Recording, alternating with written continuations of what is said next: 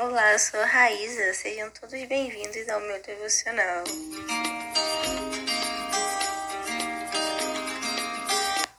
Vocês já ouviram falar do ditado popular: não se coloca remendo novo em pano velho? Engraçado porque esse, isso foi tirado da Bíblia. Eu acabei de ler aqui. É, e eu lembrei, né, que realmente existe um ditado e eu ainda vou fazer uma coletânea de todas essas expressões populares que nós encontramos na Bíblia e o contexto dela.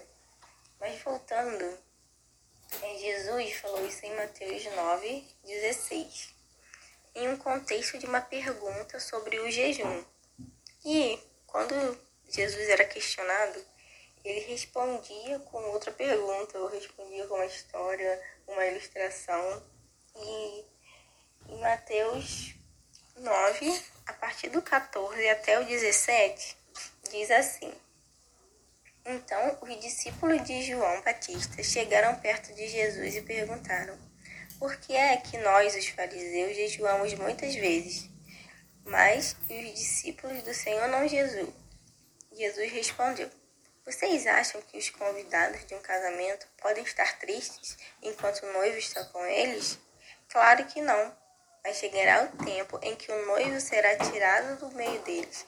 Então, sim, eles vão jejuar. Ninguém usa um retalho de pano novo para remendar uma roupa velha, pois o remendo novo encolhe e rasga a roupa velha, aumentando o buraco. Ninguém põe vinho novo em odres velhos. Se alguém fizer isso, os odres rebentam, o vinho se perde e os odres ficam estragados.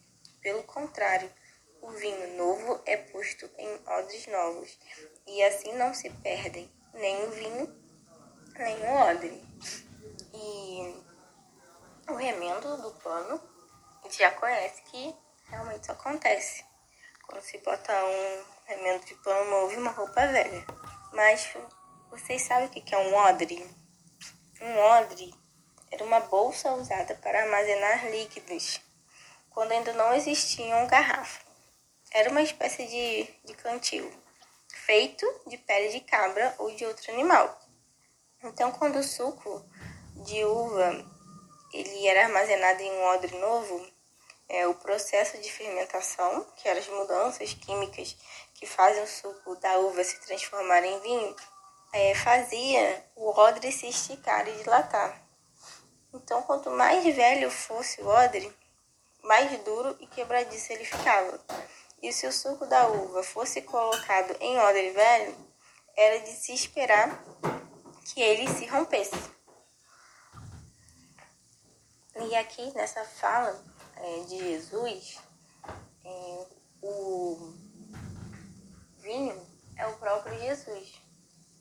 Mas o odre novo não é uma nova estrutura religiosa, sabe? É a pessoa que recebe o vinho.